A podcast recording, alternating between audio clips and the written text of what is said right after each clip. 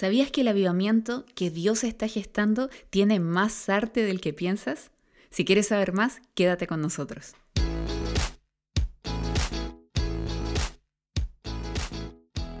Bienvenido al podcast de Centro Bíblico Cristiano. Soy Ezequiel y estoy con muy, muy buena compañía. Soy Nicole. Estamos hablando durante estas semanas sobre nuestra visión como iglesia, cosas que son como un pilar muy importante para desarrollar nuestra vida cristiana, pero también la iglesia en la cual participamos. Si no eres parte de CBC, esto igual te va a ayudar, te va a desafiar y van a ser buenos pilares que puedas aplicar para tu vida. Y muchas gracias por escucharnos cada semana y comparte este podcast, así nos ayudas a crecer. Hay un tremendo trabajo detrás de estas grabaciones y queremos hacerlo crecer. Y bueno, hoy nos toca hablar acerca de algo que me apasiona, el arte. El arte. Pensé que ibas a decir que ibas a hablar de mí. No. el arte. Está bueno este tema. Eh, quizás cuando sientes o ya leíste el título de este podcast, estás diciendo, quizás este podcast no es para mí, no soy un artista. Pero mm, me pregunto, ¿en la Biblia se habla de arte o podríamos hacer algo así como una teología del arte? No sé, eh, tal vez. Creo que a veces leemos la Biblia como con otras miradas, ¿no? Como más de principios para aplicar a nuestra vida eh, o consejos, pero poder ver el arte detrás de la Biblia es, es, algo muy lindo y poder ver a Dios como el primer artista creo que es algo muy interesante. Encontramos de principio a fin la Biblia llena de arte. Sí, y, y bueno, podemos mirar a, como, como recién decía, a Dios desde el Génesis, ¿no? Génesis es como un relato, como quizás un poema de creación, viendo a Dios tirar ahí toda su, su creatividad, su poder para construir el mundo que hoy tenemos. En el principio Dios creó los cielos y la tierra. Mm. Tal vez nos has escuchado decir esta palabra muchas veces, la palabra hebrea vara o bará que significa crear algo o esculpir, literalmente esculpir algo sin materia prima previa. Sí, Dios tiene ese poder, ¿no? De hacer en tu vida, en mi vida y en el mundo entero algo de la nada, sin preexistencia. Y así vemos cómo Él va creando a Adán, toma barro y le da forma, ¿no? Como un verdadero artista. Y lo que me gusta es que después de todo eso, Dios mira, si tú vas leyendo el relato de la creación en Génesis 1, 2, Dios va mirando cada día y lo que hace y dice que era bueno. O sea, Él como que se sienta y contempla su, su arte, su obra, y dice que era bueno. O sea, había belleza, había como un placer en lo que Él está haciendo. No solamente funcionalidad, sino que había un arte que, agradaba a Dios. O sea que Dios imprime belleza en la creación más allá de que todo sea funcional, de que todo sea pragmático.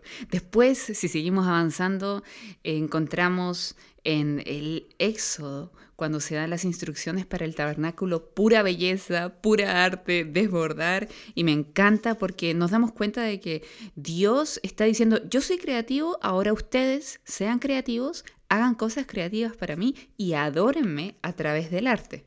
Sí, esto del tabernáculo me gusta porque eh, si después te pones a leer en Éxodo... 31. 31. Acá tengo un versículo, ahora eh, se los voy a leer, pero me gusta como que Dios está pensando, el lugar que va a ser para adorarme, o sea, el tabernáculo, eh, no va a ser un lugar monótono, un lugar frío, va a ser un lugar lleno de detalles, lleno de cosas que dicen el Dios que yo soy. Y hay un hombre en particular, el hombre, el artista. Bueno, hubo muchos, pero la Biblia menciona a Besalel. Ese nombre nunca se me va a olvidar, Besalel. Besalel, mira, acá en Éxodo 31 dice sobre él que era hijo de Uri, nieto de Hur, de la tribu de Judá, pero dice en el versículo 3, y lo he llenado del Espíritu de Dios, o sea, un hombre lleno del Espíritu Santo, ¿no? Eh, de sabiduría, inteligencia y capacidad creativa para hacer trabajos artísticos en oro, plata y bronce. Y también dice, bueno, para engastar piedras preciosas, o, sea, era un tipo súper capo para todo. ¿Quién le dio todo esto a este hombre, no? Sí, entonces eh, encontramos cómo Dios es creador, es creativo, cómo Él impregna de su creatividad también en aquellos que le sirven. Vemos el baile me encanta en el Antiguo Testamento, lleno de baile como forma de expresión de adoración a Dios. Tenemos los libros poéticos también, que es arte por excelencia.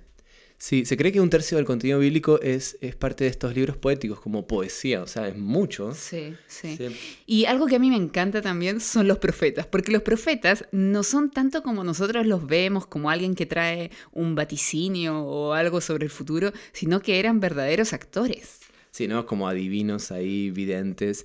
Eh, muchas veces los profetas tenían que representar su mensaje. Eh, para darle como más, eh, más, más vivacidad, más sentido, más dramatismo, yo diría. Una ayuda visual. Y eran verdaderos actores algunos de ellos, ¿no? Em, se cree que Isaías estuvo eh, andando como en ropa interior mucho tiempo ahí en las calles de, de Israel. Ojo que él era alguien de alto rango de la realeza. Sí, y, siempre tenían como ayudas visuales, cosas que, mostraban el mensaje que ellos estaban llevando al, pueblo de Dios. O sea, ¿qué cosa más pregnante, más significativa que ver a alguien de la realeza en calzoncillos caminando por la calle, recordándoles, Israel, este es el mensaje de Dios para ustedes, ¿no? Así están de desnudos porque están siguiendo a los ídolos. Totalmente, sí. Y mm, Oseas, por ejemplo, o sea, es que Dios lo manda a casarse con algo muy fuerte, con una prostituta, y, él está comparando con ese acto como profético la relación de Dios con Israel, que se había ido detrás de otros dioses, se había prostituido espiritualmente. Y llegamos, bueno, al Nuevo Testamento, que también encontramos arte, y estamos saltando un montón de detalles, pero el creador por excelencia, el artista por excelencia, Jesús, él estuvo ahí en Génesis uno uno, cuando se crearon todas las cosas. Y Jesús cuando hablaba, lo hacía con arte. ¿Sí? Él no hablaba algo aprendido, él no filosofaba tampoco. Nosotros le decimos enseñanzas de Jesús, pero más bien él utilizaba el arte para hablar. Él no era como ninguno de los predicadores de hoy, ¿no? Eh, era súper distinto. Él era un cuentista, una especie de poeta. Sí, a mí me gusta verlo como un narrador. Creo que los niños estarían fascinados de escuchar a Jesús usaba poesía, a veces ironía, paralelismos. Metáforas. También. Y bueno, parábolas, ¿no?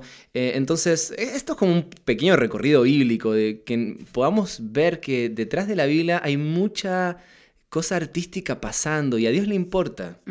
Y también vemos en la historia de la iglesia, saliendo un poco de la Biblia, personas que usaron el arte para hablar de Dios. Por ejemplo, en la Reforma fue súper evidente porque la gente empezó a abrir el libro, a abrir la Biblia y a escribir acerca de lo que leían. Comenzamos a ver más poesía, comenzamos a ver la pintura como una forma válida de expresión del Evangelio.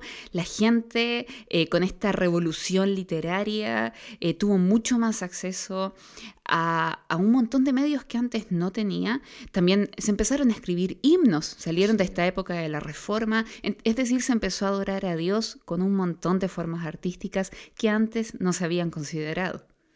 Sí, entonces em, creo que la Biblia no es un libro de arte, pero te vas a dar cuenta que está impregnado de, arte. Ahora yo te pregunto... La gran pregunta. La gran pregunta, y que quizás muchos se hacen, tal vez ¿qué pasa si no me siento creativo? ¿Qué, pasa si yo no soy artístico y este tema no es para mí? Claro, todos podemos ser artistas. Es lo primero que tienes que tener en claro, porque todos tenemos el potencial de la creatividad dentro de nosotros. No existe nadie en este mundo que no sea como el creador. ¿sí? Todos heredamos esa creatividad. Sí, Él nos creó y Él puso de su esencia en nosotros y, y todos somos realmente creativos. Creo que la vida sin creatividad es aburrida. Sí. Y mira, piensa en este concepto. ¿Qué es la creatividad? La creatividad es buscar las mejores soluciones, dar soluciones a problemas con materia prima. Eso es el arte. Cuando utilizas la creatividad sumando una materia prima. Das una solución que no solo es intelectual, que no solo es creativa, sino que utilizas una materia prima. Sí, y esto es en cualquier área de la vida, o sea, todo el tiempo nos estamos encontrando con eh, dificultades, con situaciones, y hay gente que es tan creativa en poder dar respuesta y salir de esa situación, aún en cosas pequeñas y sencillas, ¿no? Sí, un profesor es creativo, una mamá es creativa, ah, una abuela es creativa, todos son creativos. Un estudiante que quizás no tiene muchos recursos, pero logra hacer como grandes trabajos y cosas, porque al final es creativo. Y, también creo que el arte no solamente es como así como pragmático, como o, la creatividad, no buscar soluciones, sino también el arte es una forma de expresar lo que sentimos, lo que vivimos sin palabras. Sí, por eso es difícil evaluar el arte. ¿no? Sí. Eh, a, veces puede ser que no me guste tu arte, pero a ti sí te gusta tu arte. Esa frase como sobre gustos no hay nada escrito. bueno, viene del arte. Entonces, yo creo que tendremos que eh, salir de la iglesia, y creo que ha funcionado muy bien en eh, los últimos 100 años, salir de esta idea de que solamente el arte válida es la predicación de la palabra, predicada, ¿sí? hablada y cantada. Sí, y la verdad que, bueno, acá anotamos algunas como formas de, arte o de expresión y podrían haber muchísimas más, ¿no? Vamos una y una. La música. ¿Y cuántos estilos musicales hay dentro de la música? Un montonazo, sí. La danza, lo que es la expresión corporal. Sí, como mi cuerpo expresa cosas, eh, como la actuación, ¿no? El, em, humor, me gusta mucho el teatro. El humor. Sí, las artes escénicas en general, la escultura. La cocina la enseñanza, la poesía, la fotografía, eh, multimedia, las artes plásticas, la escritura, la carpintería, la metalurgia. Sí, y un montón de cosas. O sea, somos infinitamente creativos para tomar los materiales que Dios nos dejó en esta creación y hacer algo. Sí, estaba eh, pensando en Tubal Caín, Nombre raro, ¿no? Tubalcaín, ya salimos de Besalel y ahora vamos a De Besalel a Tubalcaín. Génesis 4.21. Es uno de los primeros artesanos que se menciona en la Biblia. Él trabajaba en bronce y en hierro, cosas que todavía se trabajan. Sí, entonces como podríamos pensar por qué a veces hemos reducido las cosas que hacemos dentro de la iglesia o la liturgia a como áreas de, arte como muy pocas. Eh, básicamente la música, ¿no? Sí. Eh, gente, tenemos mucha materia prima en nuestras manos. Muchísima. Y si sumamos la cantidad de cristianos que somos, no solamente los de CBC, sino en todo el mundo, la cantidad de personas que creen en Jesús, que tienen materia prima en sus manos, y podemos entregar el mensaje en variedad de formas creativas. Mm. La gran pregunta, ¿por qué es tan importante elevar el arte o resaltar el arte dentro de las iglesias? Me gusta esa pregunta. ¿Por qué es importante como renovar el, arte y resaltarlo y, darle énfasis dentro de la iglesia? Yo creo que porque una de las principales razones de ser de la iglesia es comunicar el mensaje de Jesús, es el Evangelio, comunicar, predicar el Evangelio. Y recién dijiste, ¿no? Predicar no solamente es un, mensaje oral, ¿no? Comunicamos de variedad de formas, de muchas formas, y los oídos de las personas o las formas en que la gente recibe el mensaje también es muy variada. Entonces algunos yo creo que van a recibir muy bien un mensaje escrito otros un mensaje oral y otros a través del arte. Tenemos algunas razones creo que muy buenas. mira, lo más importante y que te lo hemos mencionado muchas veces, el arte eleva la cultura, el arte cuando está dirigido a mostrar a Jesús. El arte es el corazón de toda cultura. Nosotros vivimos en una cultura chilena y más específicamente los que somos aquí de Conce, una cultura penquista. Y uno de los grandes pilares de la cultura es el arte nosotros no se trata de hacer arte cristiano, ¿sí? o de, eh, de, copiar la cultura tampoco, eh, sino que se trata de mm, que cada vez que hacemos arte que glorifica a Dios, le estamos devolviendo a Él lo que a Él le pertenece por derecho, lo que primeramente fue de Él, lo que Él creó. ¿Sí? Entonces estamos elevando la cultura de nuestro lugar, estamos haciendo que el arte mire al cielo. Otra razón súper importante para hacer arte en la iglesia es que el arte es un medio poco censurable, a menos que tenga un mensaje odioso. Si te das cuenta, hoy vivimos en medio de esto de la cultura de la cancelación. No me gusta tu mensaje, no me gusta lo que dices, no me gusta lo que opinas, etc. Pero el arte es súper aceptable.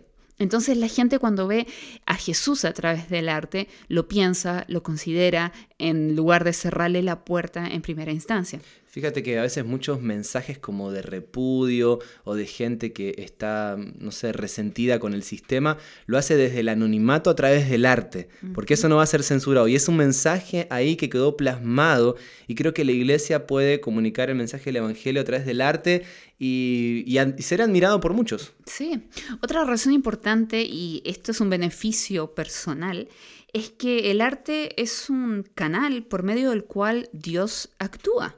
O sea, tengo algunos pasajes bíblicos para leerte, como por ejemplo en 1 Samuel 23, cuando dice que este espíritu atormentaba a Saúl, venía David, tocaba el arpa y a través de ese arte, a través de esa música, era como que él recibía alivio.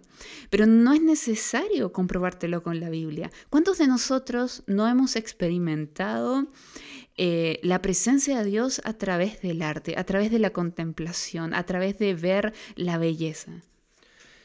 esto de sentirme un canal. O sea, Dios ha puesto cosas en mi vida, en mis manos, que pueden ser una expresión, que las ofrezco para que otros sean beneficiados. ¿Qué puso Dios en tus manos? ¿Sabes qué? Nosotros creemos que si lo que dijo Jesús en la palabra, que si nosotros no entregamos el mensaje en nuestra arte, en nuestra manera de expresión, las piedras van a hablar. Sí, tal vez eso también que dice Pablo de que todo lo que hagamos lo hagamos para la gloria de Dios o lo hagamos como para el Señor, puede significar que en, el medio en el cual hoy yo estoy, puedo ser tal vez un artista, un artista del creador, como un mensajero de arte para otros, para el bien de otras personas, que en definitiva puedan contemplar la belleza de mi Dios. así es. Y yo creo que el avivamiento que Dios está gestando, que ya nació, va a ser más creativo de lo que nosotros pensamos. Porque muchas personas se han callado el mensaje. Muchas personas no han sido un canal de expresión del Evangelio. Entonces, ¿qué va a hacer Dios? Va a hacer que muchas piedras hablen. Va a hacer que mucha gente, tal vez como tú, que tienes una creatividad un poco extraña o un medio de expresión un poco diferente a lo común, Dios va a usarte para expresar el Evangelio si otros se quedan callados. Sí, anímate, tienes algo para dar. Eh, Dios ha puesto algo en, tu vida y tienes que soltarte. Así que te animamos, hay un desafío. Hay un desafío. Así que vamos a entregarle a Dios todo lo que le ha puesto en nuestras manos y, y te desafío a que puedas estar en oración durante toda esta semana. Dios, ¿cuál es mi área? ¿Cuál es el lugar donde voy a dar las mejores soluciones. Sí. Gracias por estar hoy con nosotros. Que Dios te bendiga. Nos vemos.